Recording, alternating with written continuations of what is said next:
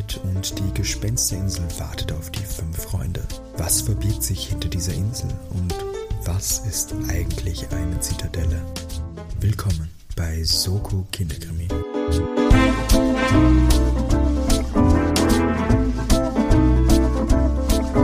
Einen wunderschönen guten Tag, guten Morgen, guten Abend, wann immer ihr diese Folge von Soko Kinderkrimi hört, eurem Lieblings-Mystery-Thriller, Krimi, Kinderhörspiel, Hörbuch und Jugendroman-Podcast, der Nummer 1 in diesem Genre. Die Beschreibung wird jedes Mal länger, finde ich großartig. Es gehört so, es gehört so. Wir müssen immer mehr diversifizieren. Ah. Weißt du, man muss immer mehr seine Nische finden. An meiner Seite, ihr habt ihn schon gehört, ihr kennt die Stimme, ihr liebt diese Stimme. Es ist Sascha. Hallo Sascha. Hallo Timo. Ja, wir sind hier jetzt bei Folge Nummer 16, Super Sweet 16 von Komm, bekommen wir jetzt ein Auto geschenkt? So von Spotify oder so? Wir hätten eins verdient, würde ich sagen. Also, falls wir reiche Hörer haben, die so viele Autos haben, gerne schenkt uns eins. Das ist jetzt der neue Step oder am Anfang war es sein, wenn ihr wisst, wie wir an die Hörspiele kommen, meldet euch. Jetzt ist es, wir hätten gerne ein Auto von euch.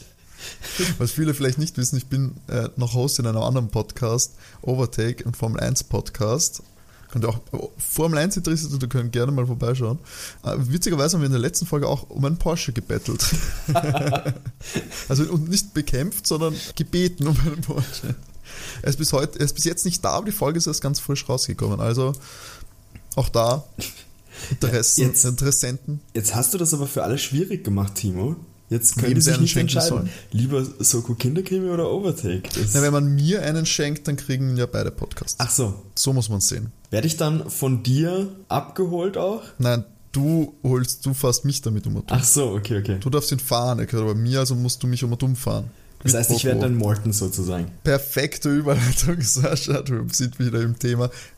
Die Soko Kinderkrimi, alle, die uns das erste Mal hören, denken sich, was, sie wollen gleich ein Auto.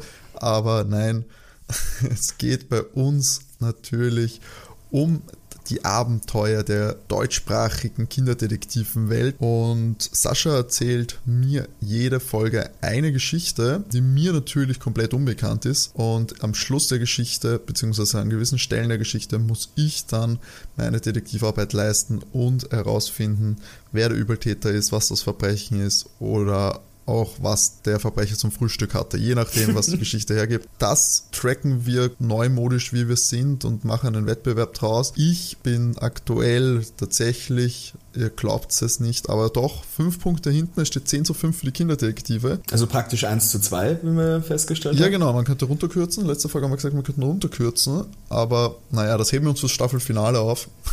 Wenn es dann in einer Folge um alles oder nichts geht und alle anderen Folgen obsolet geworden sind. So Sudden Death einfach, oder wie? Genau. Außer ich führe da nicht. Ach so, okay. Ähm, nein, Sascha, ja, eben normalerweise drei Fragezeichen etc. Ich glaube, heute haben wir schon in der letzten Folge verraten, gibt es einen Neuzugang in der Riege meiner Kontrahenten. Genau, heute trittst du zum ersten Mal gegen die fünf Freunde an. Die generelle Frage, Timo, wie viel weißt du über die fünf Freunde? Dass ich weiß, was ich dir dann erzählen muss, Es beziehungsweise sind unseren... fünf Freunde, die Rätsel lösen oder Kriminalfälle knacken. Mhm. Es ist ein Hund dabei. Ja. Ja. Es Okay. gibt Kinofilme. Was wir noch nicht mal besprochen haben, ist, dass wir zusammen mal im Kino gearbeitet haben. Stimmt. Ähm, Da war ja was. und da gab es mehrere Fünf-Freunde-Filme. Ich glaube, gab es nicht bis zum Ende dann vier sogar oder Aktuell sind es fünf. so? Wahnsinn. Ja. Jetzt muss man aber aufhören. Bei Fünf Freunde fünf. Ich, da hätte man schon früher aufhören müssen, wenn wir, wenn wir uns ganz ehrlich sind. Aber, ja, ähm, auch lustiger Fun Fact, im, im Original heißen sie eigentlich Famous Five, was ich Oh, ganz, okay. ganz witzig fand. Mm, Jetzt kommt kurz Wikipedia-Wissen, eben geschrieben von Enid Blyton, äh, aber nur die ersten 22, also Band 1 bis 22 nach ihren Tod, dann wurde es von diversen Autoren, Autorinnen weitergeführt. In Deutschland von Sarah Bosse, wenn ich ihren Namen da richtig ausspreche, seit 2005. Es wurde dann aber mit äh, Band 70, 2014 rum, wurde die Serie auf Eis gelegt. Äh, Oh, echt? aber der Ah. gute Bruno Vincent hat 2016 eine Art Hommage rausgebracht in einer erwachsenen Form der Abenteuer, könnte man sagen. Wurde auf Englisch ursprünglich äh, veröffentlicht, 2018 dann auf Deutsch. Auch wieder von, von Europa vertont. Und da sind so großartige Titel dabei wie Die fünf Freunde essen glutenfrei, Die fünf Freunde werden Helikoptereltern, Die fünf Freunde haben Spaß beim Teambuilding und meine absolute Lieblingsfolge, Die fünf Freunde machen Schluss mit Alkohol. Das hast du mir schon mal erzählt. Ich weiß nicht, ob wir das on, on air. Ah, nein, das, das habe ich dir mal geschickt, wie, wie ich so die zufällig gefunden habe. Ah, genau. Ist das, ist, äh, da habe ich dich damals schon gefragt, ist das Satire oder ist das, also nicht Satire, aber ist das eine Parodie oder es, ist das schon? Es wurde betitelt als eine Hommage. Okay, aber offiziell lizenziert offensichtlich. Es wurde von Europa eben auch vertont. Um, Na gut. Ich muss gestehen, da mich die Titel jetzt nicht so angelacht haben, habe ich mich jetzt nicht hingesetzt und habe mir den in Ruhe angehört. Also ich habe das Gefühl, da müssen wir auf jeden Fall auch mal eine, eine dieser Folgen be, äh, bearbeiten. Das klingt, das klingt doch großartig. Ich, ich frage mich halt, was es für Bösewichte gibt, wenn die fünf Freunde glutenfrei essen. Also dass du mir am Ende sagst, die, der Toastbrot war der Übeltäter oder sowas. Vielleicht nicht die beste Folge. Nee, dann halt die Alkoholfolge. So eine Leberzirrhose ist das, der schlimmste Feind der Leber. Neben einem Schraubenzieher. Ich ich werde mal, ich werde es mir mal bei, mein, eine, wenn ich eine nächste längere Zugreise habe, mir mal anhören. Dann sage ich dir, ob wir da draußen ja, eine Folge machen. Dann wünsche ich mir mal eine Folge. Ja. Nicht nur immer unsere Hörer. Können wir auch machen. Aber was für dich auf jeden Fall wichtig ist, wer sind denn die fünf Freunde? Wir haben zuerst mal Georgina, die von, den, äh, von der Truppe George genannt wird, ist Tochter eines Wissenschaftlers, der Quentin heißt und seiner Frau Fanny. Und sie ist aber zu Beginn der Buchserie so elf Jahre alt. Und das, was ich immer sehr interessant fand, da die Buchreihe doch älter ist, äh, George sagt auch immer, sie wäre lieber ein Junge, hasst es, Kleider zu tragen und mit Puppen zu spielen, äh, wird eher als abweisend frech mürrisch dargestellt, ist aber tapfer, recht treu und hat kurze braune Locken und ist eben die Cousine der übrigen drei Kinder. Die übrigen drei Kinder sind einmal Julian, in manchen deutschen Buchausgaben auch Julius genannt, aber jetzt im Hörspiel immer Julian genannt worden.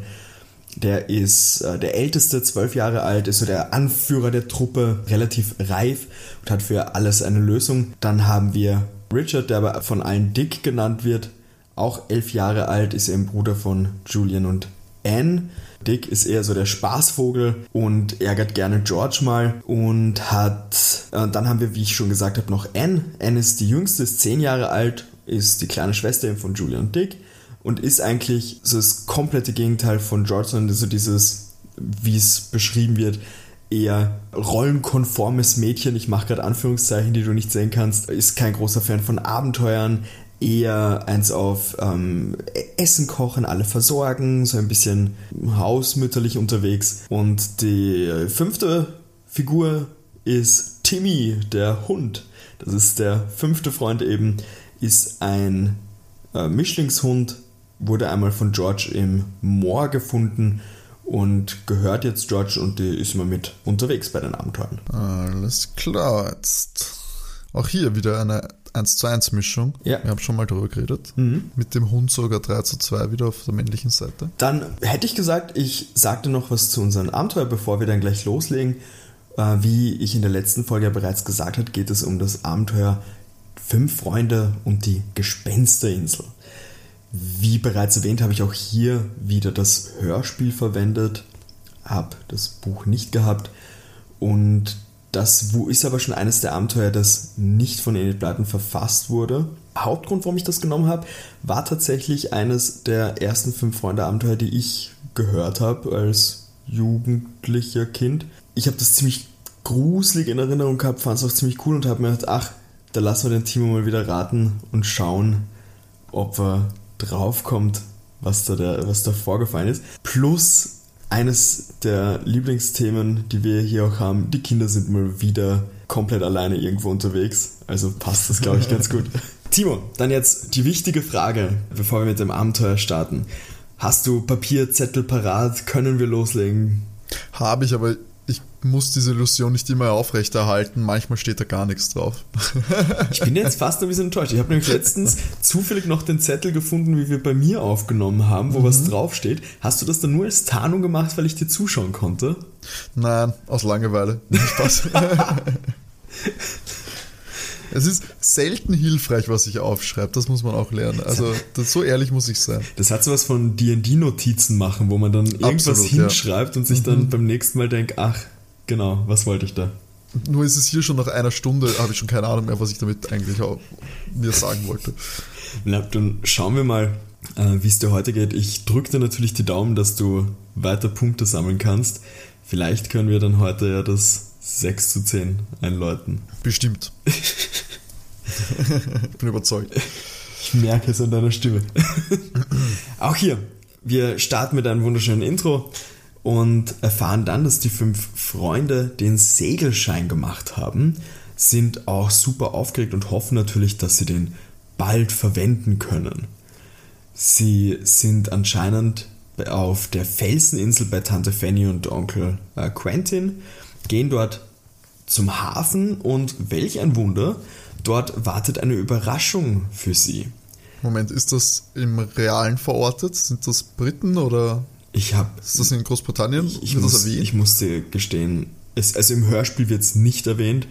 Ich habe jetzt nicht gegoogelt Felseninsel von Quentin. Hab's wirklich eine, Soll ich das schnell machen? Nee, nein, passt schon. Okay. Es ist Rocky Island vielleicht. In der Nähe von einem Strand. Ja, ja, ja. Okay, dann würde ich finde das immer spannend, ob sie in realen Ländern oder Orten, äh, wenn man das so runterbrechen kann, weil, ich weiß nicht, ich finde das schon super konkret eben bei den drei Fragezeichen zum Beispiel, dass sie sich immer so explizit in diesem Rocky Beach aufhalten und dann fahren sie, ich glaube, wir hatten mal eine Folge, wo sie irgendwie dann äh, doch in, nach Santa Barbara oder so gefahren sind, in das Krankenhaus, irgendwo dort oder Santa Monica.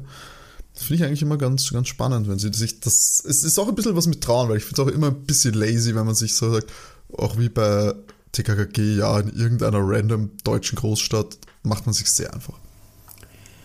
Also, ich bin jetzt gerade auf einer Seite gelandet, wo aus den Büchern Zitate rausgenommen werden und so eine Karte gemalt wurde.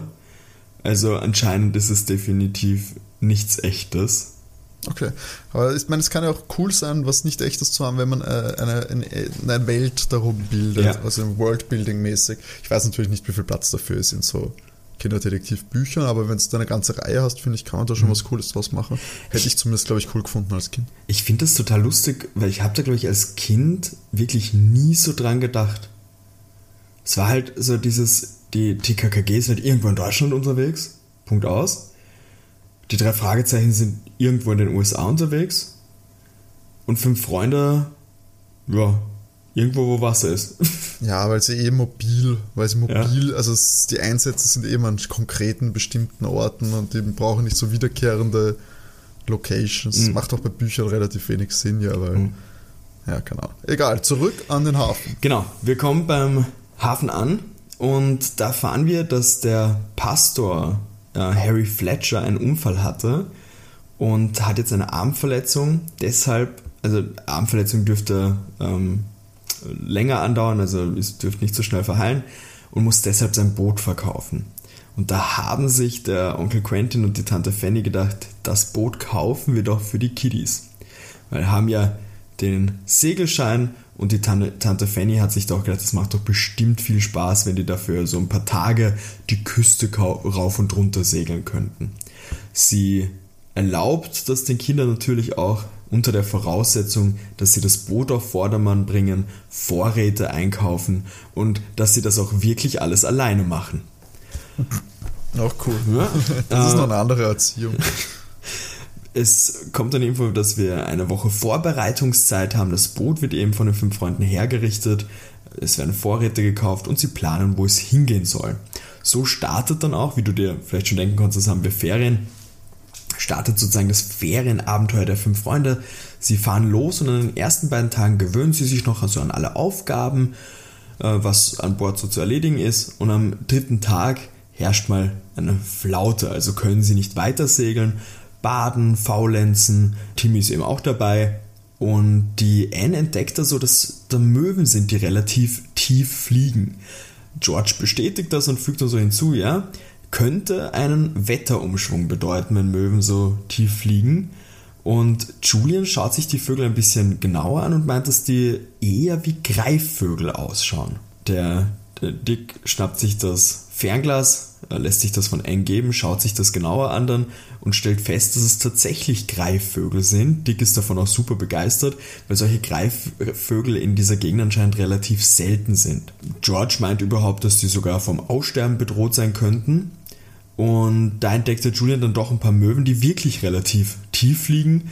Kiddies schauen sich dann die Karte an und finden einen Hafen, den sie vielleicht ansegeln sollten, bevor ein Unwetter kommt. Hoffen eben auf baldigen Wind, weil derzeit kommen sie ja schlecht weg, damit sie das auch wirklich machen können.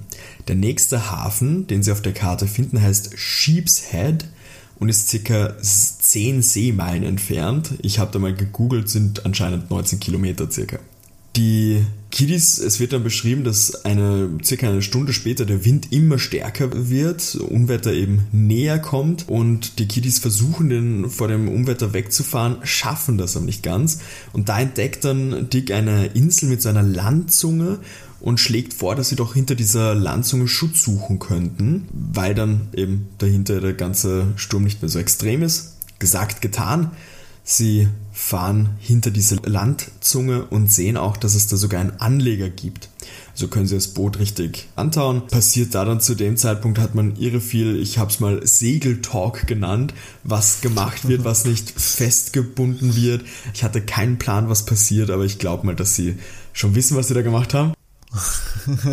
da hat der, hat der Autor hat dann auch mal einen Segelschein gemacht, also ich dachte, er muss jetzt all sein Wissen da reinputtern. Wahrscheinlich. Die Recherche muss ich ausgezahlt haben. Die N macht sich relativ viele Sorgen, aber der Dick versichert ihr da auch, die Landzunge wird sie vor den Gröbsten schützen. Also, was wird gemacht? Es kann gemütlich gegessen werden. Der Sturm wird immer stärker, äh, Umwetter hat die jetzt praktisch voll erreicht, das Boot wackelt extrem, aber tatsächlich die Landzunge der, dieser unbekannten Insel äh, schützt wirklich vor dem Schlimmsten. So nach circa zwei Stunden ist so das ärgste, der, der ärgste Teil des Unwetters vorbei. Aber es geht noch ein relativ starker Wind. Man hat jetzt so eine Geräuschkulisse von seinem Knarren, das man am Boot hört. Und der Dick denkt sich so, ach, bester Moment, um eine Spukgeschichte eben auch zu erzählen. Und während Dick die Story erzählt, fängt Timmy der Hund an zu heulen. Und da denkt sich, okay, das ist ein bisschen komisch, schauen wir mal raus. Vielleicht sieht er da irgendwas oder riecht irgendwas oder vielleicht können wir dann auch was riechen, wenn wir da rausschauen. Und schauen da raus, sehen tun sie nichts. Timmy spitzt so die Ohren, als, als würde er auf irgendwas warten und auf einmal fängt er bellen an.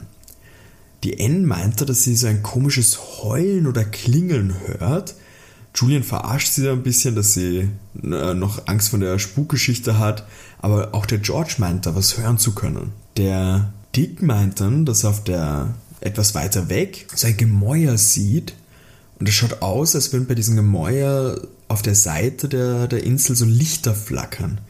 Anne ist jetzt fest überzeugt, da spukt's, da ist was auf der Mauer und sie will unbedingt weg, das packt sie nicht mehr. Julian meint, da, da gibt es bestimmt eine vernünftige Erklärung, Vielleicht ist das irgendeine Wetterstation oder ein Leuchtturm oder sowas. Äh, George kommt dann noch mit der Idee, dass das Gemäuer vielleicht ein Museum sein könnte. Äh, Dick ist sich sicher, dass das kompletter Blödsinn ist, sonst wäre der Timmy ja nicht so verstört, wenn das einfach nur was Normales wäre.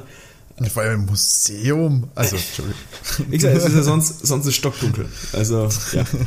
N wird am liebsten gleich aufbrechen, ist aber in der Dunkelheit schlecht möglich. Also ist das Einzige, äh, was ihnen zur Auswahl bleibt, schlafen gehen.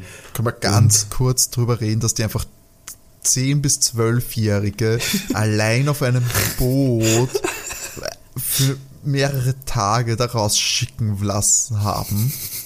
Ich meine, hallo? Ja. Und das ist grenzdämlich. Also die, kind, die können Kinder weggenommen. Diese Eltern. Ja, ist ja kein Problem, weil äh, Onkel Quentin und die Tante, die würden ja nur unter Anführungszeichen George verlieren, die anderen. Ja. Also, das, das ist, glaube ich, also in 16 Folgen Soko Kinderkrimi gehört das zu der fahrlässigsten Schon, äh, Kindererziehung, glaube ich, die wir bis jetzt hatten. Ich glaube, nah ran kommt noch Ägypten mit den Knickerbockern. Ja, stimmt, oder auch die Afrika-Safari-Tour, puh, aber da waren wenigstens, glaube ich, älter, aber das, das ist, das ist wirklich, glaube ich, Peak. Vor allem, weil bei, bei Ägypten, du meinst äh, Tiger-Team, die Monster Safari? Ja, ja, ja genau. Da waren wenigstens, in, in Ägypten war ja theoretisch, hätte sie wer abholen sollen und die Mutter wäre dort gewesen. Genau, es, es hat, hat sich dann herausgestellt, dass es gefährlich ist, aber das war Anfang an dumm. Bei dem ist es halt literally ein, ja Kinder, hier wir kaufen euch ein Boot, fahrt bitte los. Da wollten die einfach nur mal schön zu zweit ein paar Abende verbringen. Ja, ja, das ist Wahrscheinlich typisch. wollten die ein paar romantische Abende haben und haben sich gedacht, schick mal die Kinder Genau. mal nach Vorsee. Egal, gut. Mehrere Tage da draußen rum, dass du allein bis zu einer offensichtlich anderen Insel oder Landzunge kommst, Ja. wäre für mich schon außer Frage, dass man das nicht machen dürfte. Na gut, aber hören wir uns an, wie sie es überleben werden. Genau. Äh, sie gehen, wie gesagt, schlafen und beschließen, sie schauen sich das morgen tagsüber an, also speziell das Gemäuer. Am nächsten Tag, als sie aufwachen, wunderschönes Wetter und müssen feststellen, dass das eine richtig schöne Insel ist. Da ist eben so ein altes Gemäuer, das schaut absolut harmlos aus und sie beschließen da, dass sie diese Zitadelle besuchen wollen. Kiddies sind ziemlich gut gelaunt, also positive Einstellung und so, aber der Timmy, der Hund, rennt nur mit eingeknickten Ohren hinterher, was bedeutet, dass er sich fürchtet. Weil keiner weiß aber so wirklich, warum. Und da entdecken die Kiddies eine Frau, also es sind mehrere Wege, aber eine, eine Frau, die ihnen entgegenkommt auf demselben Weg, auf dem sie gerade gehen. Und da ruft der Julian so mal laut, äh, hey, sie da. Die Frau kommt da mal anmarschiert und reagiert ziemlich schroff und will wissen, was die, wer wir die sind und was sie hier machen. Der Dick reagiert aber sofort mit so einer Gegenfrage und fragt, was sie denn hier überhaupt macht. Und die Dame sagt dann, sie betreut die Vogelkolonie der Insel. Die Insel ist im Privatbesitz. Und als sie dann den Timmy sieht, flippt sie komplett aus und schreit dann nur, ja, der könnte den Vögeln was tun. Also was sollen die jetzt hier machen? Äh, nicht was sollen die jetzt, was machen, sie, machen die Kiddies hier? Die Kiddies erklären dann die Situation eben von gestern und auch dieses Licht, das sie gesehen haben. Die Dame meint dann, dass das absolut nicht sein kann. Also das ist seit 50 Jahren verlassen und sie macht jetzt ihre Runde hier, um nach den Vögeln zu schauen und wenn sie zurückkommt, will sie auf jeden Fall, dass die Kinder weg sind, will sie nicht mehr sehen und geht dann weiter. Unsere Truppe fällt dann auf, dass der Weg, von der die, von der die Dame eben da gekommen ist, zur Zitadelle führt. Also, was machen wir? Gehen wir Richtung Zitadelle. Logisch. Äh, dort angekommen stellen sie fest, dass das Tor äh, verschlossen ist, kann nicht geöffnet werden. Äh, Timmy fängt da so ein bisschen abseits bellen an. Die Kiddies laufen zu ihm hin und siehe da, da ist eine Seitentür, die nur angelehnt ist. Also gehen sie in die Zitadelle rein, sehen so ein paar Zellen, schaut aus wie ein altes Gefängnis, gehen ein paar Treppen hoch, da gehen sie auch nach oben, weil die Lichter, die sie ja gesehen haben, müssen ja weiter oben gewesen sein, sonst hätten sie die ja nicht sehen können vom Boot aus. Und da hören sie so ein Brummen, das immer lauter wird und beschließen diesem Geräusch mal zu folgen. Und als sie dem so folgen, wird dies, dieses Brummen auch immer mehr zu seinem Summen, Geheule, so wird das beschrieben. Die Kiddies bekommen immer mehr Angst. Äh, Anne, Timmy und George sind definitiv für Umkehren. Julian ist sich absolut sicher, dass es dafür eine logische Erklärung geben muss. Aber plötzlich taucht hinter Julian und Dick eine weiße Gestalt auf. Die Kiddies schreien mal rum, ein, ein Gespenst, flüchten panisch aus der Zitadelle und rennen zum Boot zurück. Am Boot angekommen beschließen sie, okay, sie fahren jetzt zum nächsten Hafen, sie wollen absolut nicht auf der Insel sein, aber Julian ärgert sich, dass sie so schnell geflüchtet sind, weil es, es hätte bestimmt irgendeine logische Erklärung gegeben. Ich bin auf seiner Seite. Ich glaube, es gibt immer noch eine logische Erklärung. Julian bleibt dran. Äh, natürlich fahren sie jetzt den Hafen von Sheepshead an, den sie sich ja da aufgeschrieben haben, erreichen den auch, gehen zur Hafenmeisterei, um sich anzumelden und die Hafengebühr zu bezahlen, also alles schön korrekt hier.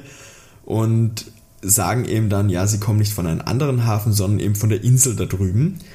Und der Typ ist absolut erstaunt, dass die Kinder die, die Nacht auf der Gefängnisinsel verbracht haben. Äh, erklärt, dass die anscheinend so eine Gefängnisinsel bis, bis vor 50 Jahren oder so gewesen ist. Es wurde dann eingestellt, seit dort lebt dort niemand mehr. Und niemand, Zitat, niemand, der noch seinen Verstand hat, geht auf die Insel. Dort spukt es nämlich, erklärt er. Die Geister der verstorbenen Gefangenen gehen umher und es heult in der Zitadelle und manchmal sieht man unheimliche Gestalten auf der Mauer. Der Dick erwähnt dann so nebenbei eigentlich, dass sie in der Zitadelle drin waren, da ist dieser Hafenmeister absolut baff und überhaupt, dass sie noch leben und Julian ist eher überrascht, dass bisher niemand versucht hat herauszufinden, ob es dafür nicht eine Erklärung geben, äh, geben wird für diese ganzen Vorkommnisse. Und da sagt der Hafenmeister, dass die letzte Person, die so innerhalb der letzten zehn Jahre versucht hat, äh, auf die, auf die Insel zu gehen, um, um die Zitadelle zu erforschen, der ist äh, verstorben. Der ist, also, der ist auf der Insel ums Leben gekommen. Das klingt doch nach Seemannsgarn, möchte ich sagen. Äh, Hafenmeister fügt ja noch hinzu, dass die Insel nur was für Vögel und für Geister ist, haha. Und der George sagt dann noch, ja, und für Vogelkundler. Und da finden wir heraus, diese Person, die sie gesehen haben, das könnte Kate Millers Assistentin sein. Die einzige, die sich auf die Insel traut. Wer ist jetzt Kate Miller? Komm gleich. Keine Sorge, kommt gleich, kommt Okay. gleich. Und wenn die Kiddies sich nämlich für Vögel interessieren, dann sollten sie auf jeden Fall die ornithologische Station besuchen. Die liegt anscheinend dort hinter dem Dorf. Kate Miller, die Leiterin dieser Station, freut sich natürlich immer über interessierte Besucher. Kiddies verabschieden sich von dem Hafenmeister.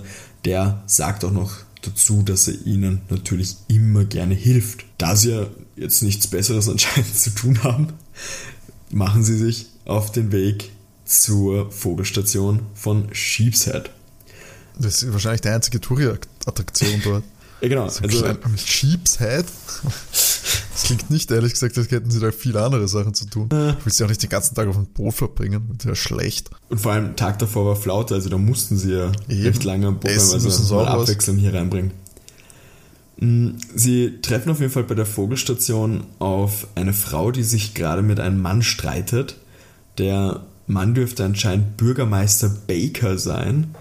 Es sind Investoren angekündigt für den nächsten Tag und Miller erklärt, dass die auf jeden Fall bei Sonnenuntergang weg sein sollen, eben wegen den ganzen Spuk und so weiter. Das belächelt der Bürgermeister nur. Und der Timmy fängt einmal kurz zum Bellen an. So werden die Kiddies, ich, ich nenne mal, entdeckt. Also sie haben sich jetzt nicht irgendwie hart versteckt oder sowas, aber die zwei Erwachsenen haben sie noch nicht gesehen. Äh, Bürgermeister verabschiedet sich da dann auch und fährt weg. Kate Miller, also das ist die Frau, Kate Miller entschuldigt sich eben bei den Kiddies, dass sie den Streit da mitbekommen äh, mussten. Sie will halt, dass die Insel unter Naturschutz gestellt wird, aber der gute Bürgermeister möchte da einen Vergnügungspark bauen. Wäre absolut Uh, Kacke für die Tiere. Auf der Geisterinsel. Auf der Geisterinsel, genau. Die, aber die, die, nur dass ich das verstanden habe, ich habe vorhin das so, aber die hängen nicht miteinander zusammen, oder? Nein, nein. Also das ist schon eine eigene Insel. Genau, Insel. eigene Insel. Okay. Die Kate Miller und ihre Assistentin Regina Turner kümmern sich um die Vögel. Einmal in der Woche muss auch sie auf die Insel, um nach den Vögeln zu sehen. Das macht sie eigentlich nur recht ungern. Sie, sie glaubt doch an den Spuk und kennt auch die Legende, kann auch eben den Kiddies von Lichtern, Gestalten und Heulen berichten.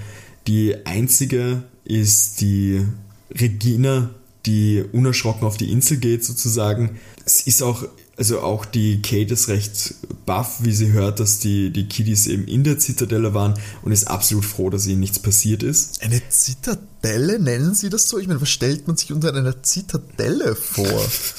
Ich mag, dass du da erst jetzt hinkommst. Ich, ja, ich, ich suche um meine, für meine Ein für die Unterbrechungen immer gute Punkte aus. Ähm, eine Zitadelle, also ich habe nur vorhin versucht, das vorzustellen, wie sie da drin sind, eine Zit auf der Gefängnisinsel, eine Zitadelle. Ich meine, was ist eine, ist der Stephansdom eine Zitadelle? Der, was Nein. ist ein, Also eine, eine Zitadelle ist eine kleine in sich abgeschlossene Festung, die entweder innerhalb einer größeren liegt oder einen Teil der, das Wort kann ich nicht aussprechen, der größeren Festung bildet. Ah, da kommt wieder das Wikipedia-Wissen, Sascha. Yep. Nein, aber Zitadelle, ähm, Was Burgartiges was also. Burgartiges, genau. Das hätte ich nicht so interpretiert, muss ich ehrlich zugeben, oder? Also es, es wird die ganze Zeit Zitadelle genannt. Ich meine, das ergibt Sinn. Ich meine, Mm, klar. Also wenn du, wenn du dir so, so Fotos von Zitadellen anschaust, schaut es so ein bisschen. Luxemburg? Ja, genau. So ein bisschen an das erinnert mich das gerade hier auf den Fotos. Ja, schon. Ich meine, ja, es wirkt ein- einfach wie eine Burg. Für alle Leute, die nicht wissen, was eine- wie eine Zitadelle ausschaut, es ist offensichtlich eine große, weitläufigere Burg.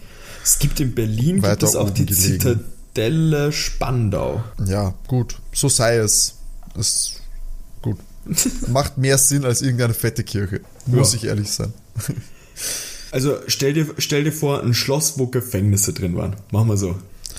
okay, ja, das macht, macht Sinn. Okay.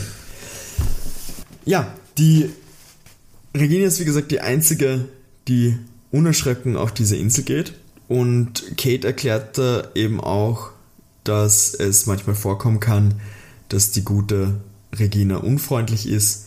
Vor allem, weil gerade Brutzeit ist und niemand auf die Insel soll. Leider ist die Insel noch öffentlich zugänglich, also kann der Bürgermeister grundsätzlich machen, was er will. Und auch Regina hat zwar erwähnt, dass die im Privatbesitz ist, aber das ist mehr Wunschdenken. Äh, Soweit sind sie da noch nicht mit dieser Insel. Ah, schön die Insel privatisieren, ja, das ist das Wunschdenken von diesen Kapitalistenschweinen. ja, ja, ja. Vögel sind doch sicher nur ein Vorwand. Auf jeden Fall muss die gute Kate jetzt mal hier in ihrer Station Vögel füttern.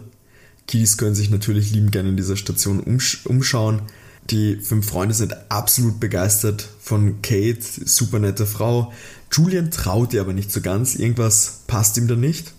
Und sie schauen sich dann die Station noch etwas genauer an, gehen zum Boot, um da ihr Der Kate traut er nicht. Oder der Regina. na, der Kate. Also die, die erwähnte, die anderen sind recht begeistert von ihr, von der Kate. Julian nicht so ganz. Äh, weiß aber nicht ganz warum.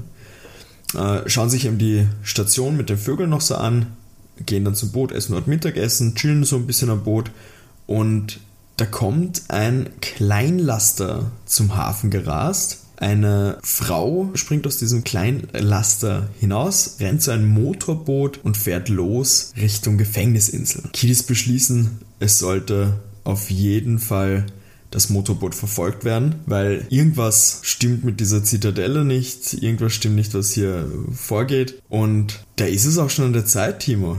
What? Die große Frage ist jetzt hier, was ist das Geheimnis der Zitadelle? Entschuldigung, ich habe gerade scheinbar einen Filmriss gehabt, weil das hätte ich nicht damit gerechnet, dass sie schon so weit ist.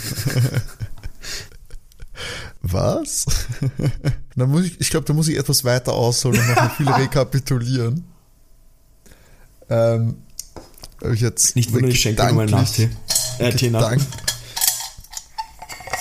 Du kannst eh reden, das ist ja nur auf meiner Spur dann. Ja, ja, ich es nur wertschätzen. Sascha schenkt sich gerade Tee ein, deswegen hört sie das vielleicht nicht.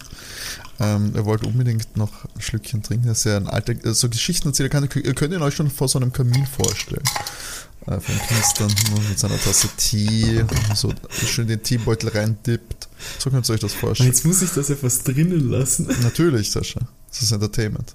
So, zurück aber zum Knackpunkt, nämlich zum Kriminalfall. Zurück zur harten Wahrheit, die die Kinder da erwarten müssen. So, was haben wir für verdächtige Leute? Also erzähl- zählen wir mal auf alle Charaktere, die einen Namen haben. Kate Miller und Regina Halmich, äh, Regina Turner. Ähm, das war's auch schon, oder? Den Bürgermeister Baker haben wir. Baker, stimmt. Sonst auch noch? Den Hafenmeister haben wir. Der hatte keinen Namen. Na, er ist ein Hafenmeister. Ja, aber kaum. Immer bereit für seine Kundschaft. Eben, der war ja super gut, super lieb. Es ist nie der weirde Hafentyp, der war es damals bei den Dings auch nicht. Bei dem Bello Bond. Ich habe gerade überlegen müssen, so, wo war ein Hafentyp? Es gibt tatsächlich erschreckende Parallelen zu dieser Bello Bond-Geschichte, fällt mir gerade auf. Aber gut, Welche Be Achso, die, ja. sprengt den Ja. Wahl. Nicht. ähm, so, Hafenmeister und den Bürgermeister Baker. Der Bürgermeister Baker wäre natürlich die obvious choice, weil er ist ein alter äh, Turbokapitalist, der ähm, ein Vergnügungspark auf dieses öffentliche Gut, Naturschutzgebiet wahrscheinlich noch nicht, aber vielleicht bald äh, stellen will. Kate Miller und Regina Turner sind natürlich die Forschungsenthusiasten, die eigentlich nur diese Greifvögel da ähm, retten wollen. Der Bürgermeister hat die Investoren schon angekündigt, die den Vergnügungspark bauen wollen. Ähm, Zitatellenland wahrscheinlich. Und es gibt dort, es war dort ein Wei eine weiße Gestalt, hast du gesagt. Genau. Ein, es war, du hast Gestalt gesagt, oder war Ich habe Gestalt es gesagt. menschlich? Menschliche Gestalt. Eine Gestalt. Okay. Gut, das hilft nicht. Weiter. In Sheep's Head. Diese Greifvögel, die haben sie natürlich gleich am Anfang gesehen und sie glauben, sie sind vom Aussterben bedroht. bedroht. Das, das hat sich ja quasi bestätigt dadurch, dass sie ja Kate Miller und Regina Turner kennengelernt haben.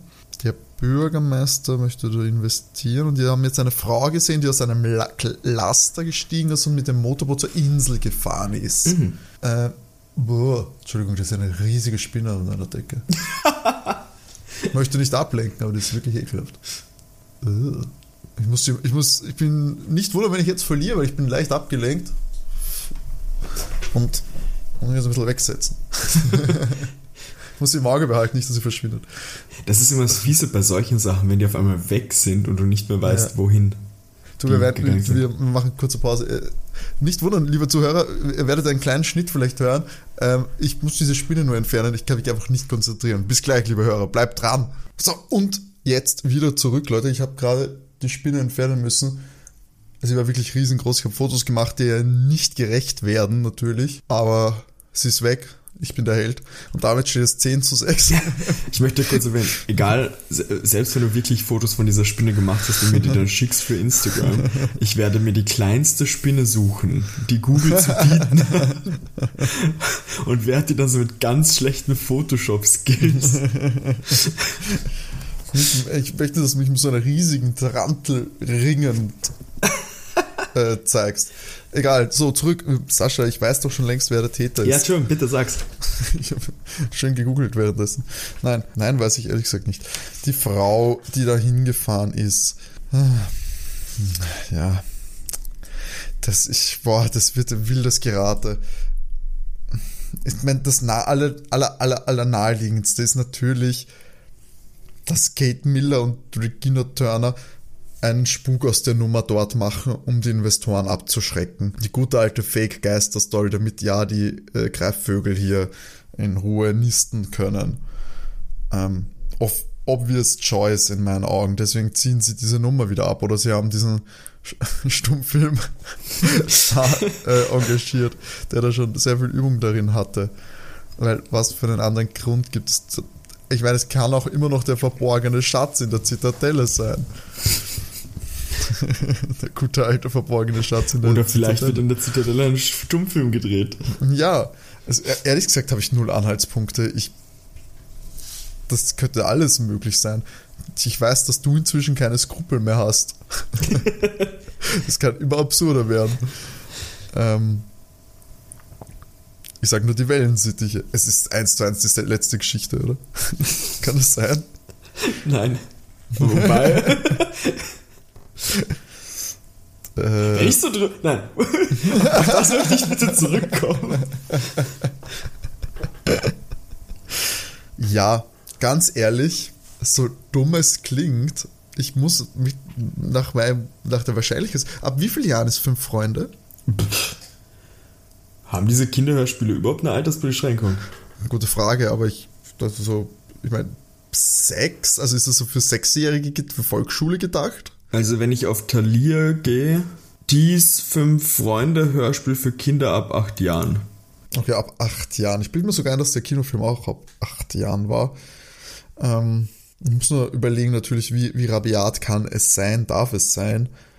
Ähm, sie waren da oben drinnen und sie haben die, ja, ich, äh, die Kate Miller, die, der traute Julian nicht. Dem, dem vertraue ich ja eigentlich, dem Julian, weil er ein reifer Typ ist, reifer Zwölfjähriger. Ähm, deswegen, ah, nee, komm, ich fahre die klassische Schiene, weil ich könnte mir jetzt gerade wirklich was viel Lustigeres aus dem Hut ziehen, aber ich möchte auch gewinnen. Deswegen sage ich einfach, dass diesen Spuk. Aber wer war dann die Frau, die da ausgestiegen ist und hingefahren ist? Die haben sie nicht gekannt. die muss ja auch eine Rolle spielen. Die werden ja keinen, keinen großen Ring an, an Vogelwissenschaftlern engagiert haben, die da zu 20 diesen Spuk inszenieren. Das macht auch keinen Sinn. Nee, dann ja, doch, dann bleibe ich dabei. Ich habe keine Ahnung, wer die Frau ist, kann ich mir keinen Reim drauf machen. Es ist auf jeden Fall so, dass die den Spuk inszenieren. Der, die Gestalt, die sie waren, das war einfach die Assistentin, der sie vor auf der Insel begegnet sind. Und die wollte sie dann vertreiben und sie wollen einfach dafür sorgen, dass diese Greifvögel dort nisten können. Baker, Bürgermeister, ist einfach krasser Kapitalist und eigentlich der Bösewicht, der das äh, verhökern will, aber der weiß, dass dort ein Schatz vergraben ist. Ja, der das der einfach Kapital aus der, aus der Lage schlagen will, aber die Greifvögel sind doch so wichtig, die Babygreifvögel, die vom Aussterben bedroht sind, sie sind so süß. Die Babys machen so einen Lärm, sie machen so ein seltsames, bei der Balz machen diese Vögel so ein klingelndes, kreischendes Geräusch und die, die, die dorthin gefahren ist, war die Babygreifvogel-Expertin, weil sie hat erfahren, sie schlüpfen. Sie schlüpfen und da darf jetzt auch nichts stören, auch nicht die Investoren. Und deswegen äh, ist das, was sich dort abspielt, ist ganz, ganz wichtig. Und die Kate Miller will diese Babys, Babyvögel neblig verkaufen an, weiß ich noch nicht wen, aber an den Höchstbietenden wahrscheinlich, weil sie ganz selten sind. Und deswegen traut er Julian ja nicht, weil sie auch Turbokapitalistin ist. What? Exactly. Du hast mich schon verstanden. Okay. Irgendwo da drin war die Wahrheit. Ich lass das mal so stehen. Würde ich auch sagen. Okay. Ich hasse die fünf Freunde. Die, die Kiddies machen sich auf dem Weg dem Motorboot nach, sind logischerweise langsamer mit dem Segel, kommen auf der Insel an und sehen jetzt bei Tag auch, dass zwischen den Bäumen vor der Zitadelle so Windspiele und diverse Lichter hängen. Damn it. Ja. Keine balzenden Greifvögel. Die Seitentür der Zitadelle steht offen und es kommt eben auch ein Geräusch raus, klingt wie so ein Rattern von einem Computer und die Kiddies gehen jetzt bei dieser Treppe, wo sie das letzte Mal nach oben gegangen sind, nach unten in den Keller und hören Stimmen. Da hören sie, wie Regina erzählt, dass sie diese Kiddies getroffen hat und dass zufälligerweise der Generator losgegangen ist, um die Dia-Show mit dem Gespenst zu starten. Und als die Kiddies das gesehen haben, sind sie natürlich geflohen. ja. Kate erklärt jetzt hier, dass das Programm umgebaut werden muss, weil die Investoren früher kommen. Da ist es hell, also können die Lichter nicht eingesetzt werden. Und schade, dass der Wind nachgelassen hat. Der klingt wie ein klagendes Heulen, wenn er durch die Zitadelle pfeift. Also müssen sie im Notfall das Tonband verwenden. Äh, Kate will Regina dann noch einen tollen Effekt zeigen und sie verlassen den Raum, steigen nach oben und auf der höchsten Zinne der Zitadelle ist eine weiß gekleidete Gestalt. Aber das ist eben auch eine Filmprojektion. Aber auf einmal erschrecken sich da unsere guten fünf Freunde, weil die weiße Gestalt, also die fünf Freunde haben das Ganze eben ja beobachtet, kommt auf die fünf Freunde einmal zu und dann bedeutet das ja auch, dass es doch keine Filmproduktion sein kann.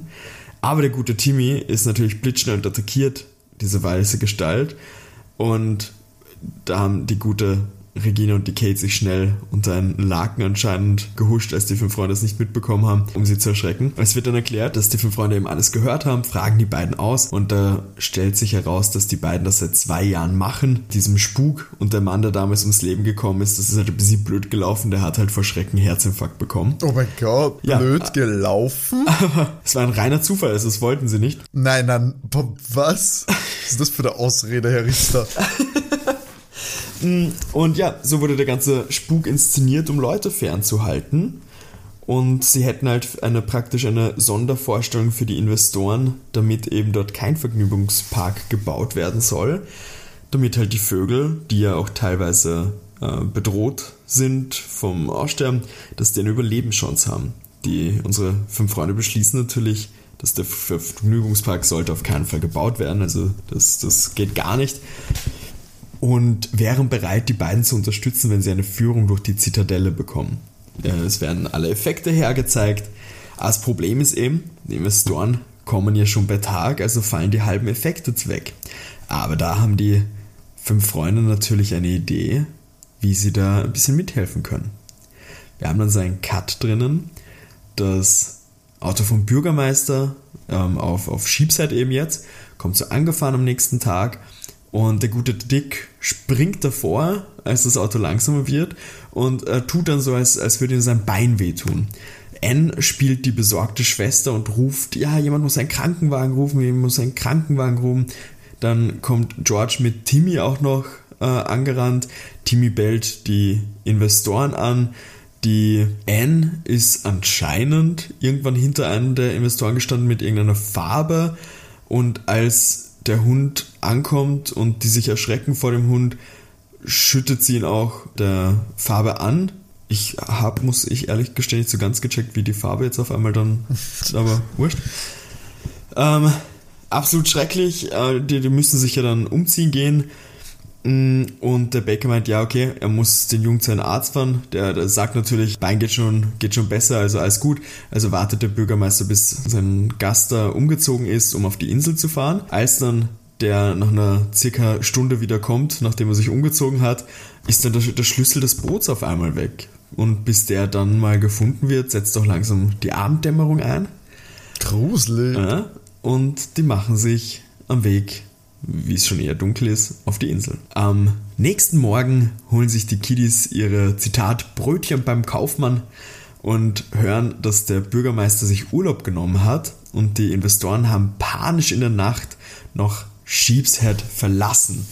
Die Kiddies grinsen sind natürlich sehr glücklich, setzen die Segel und machen sich am Weg zurück auf diese Felseninsel, wo eben der Onkel Quentin da wohnt mit der Tante Fanny. Auch wieder ein wunderschönes Zitat. Drei erholsame Tage später sind sie in der Küche von Tante und Onkel und berichten denen alles. Die Maßnahme gegen diese, diese Investoren, also mit diesem Spuk, ist für die fünf Freunde vollkommen okay gewesen, weil die Tiere ja so geschützt werden.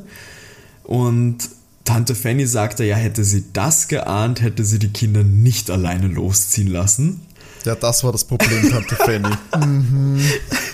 Ich habe das so lachen müssen bei der Aussage. Äh, und die gute Anne blättert gerade anscheinend in der Zeitung und findet einen Artikel, dass die Gefängnisinsel unter Naturschutz gestellt wird. Also haben es Kate und Regina sozusagen geschafft.